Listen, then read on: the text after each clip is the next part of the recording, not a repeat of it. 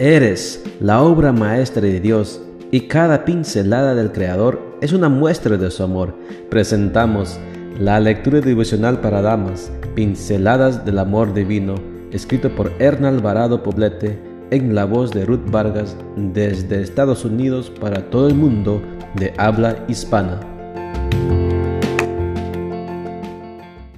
Muy buenos días querida amiga. El Señor te bendiga y te guarde. Hoy es lunes 25 de octubre. El título de la matutina para hoy es La sabiduría emocional, parte 2. Nuestro versículo de memoria lo encontramos en Proverbios 19:6 y nos dice, Al que es dadivoso y desprendido, todo el mundo lo busca y se hace su amigo.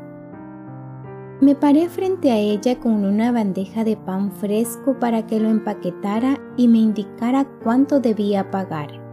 Ella hacía esto cada día durante ocho horas, en las que debía permanecer de pie la miré a los ojos y con una sonrisa me saludó y me preguntó cómo me sentía.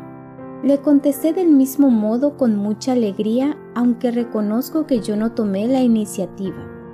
Luego, puso la compra en mis manos y me deseó una feliz noche. Casi a punto de irme, me di la vuelta y le pregunté, ¿cómo haces para estar de buen ánimo a pesar de que llevas siete horas trabajando de pie? Ella dirigió su mirada hacia arriba y me dijo, estoy sentada en el regazo de Dios. No lo podía creer. Yo me sentía cansada después de haber estado una hora y media trabajando en la cocina. Entonces supe y entendí que nada puede salir de una crisis o de un dolor si permanentemente escucha de sí mismo palabras de dolor, de angustia y de frustración también entendí que podemos transformar una emoción tóxica a través de acciones positivas en favor de otros. El cambio comienza cuando con decisión y en el nombre de Dios vamos a lo que sabemos que nos genera bienestar y contentamiento. La práctica continua del bien nos conduce a la verdadera felicidad.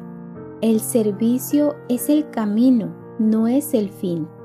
Los especialistas aseguran que incluso muchas enfermedades mentales y físicas se pueden prevenir haciendo obras de bien en favor de otros, pues los beneficios también recaen sobre el que las realiza.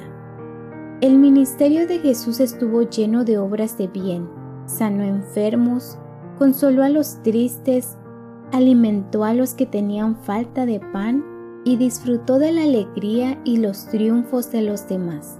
Quiero pensar que a través de ese ministerio de servicio se hizo fuerte para sufrir la muerte en la cruz.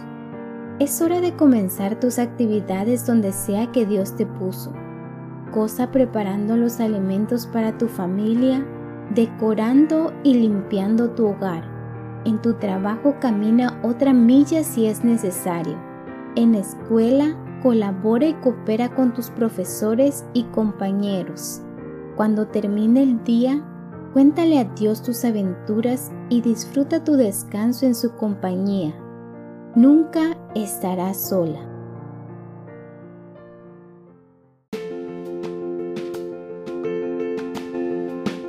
Les esperamos el día de mañana para seguir nutriéndonos espiritualmente. Bendecido día.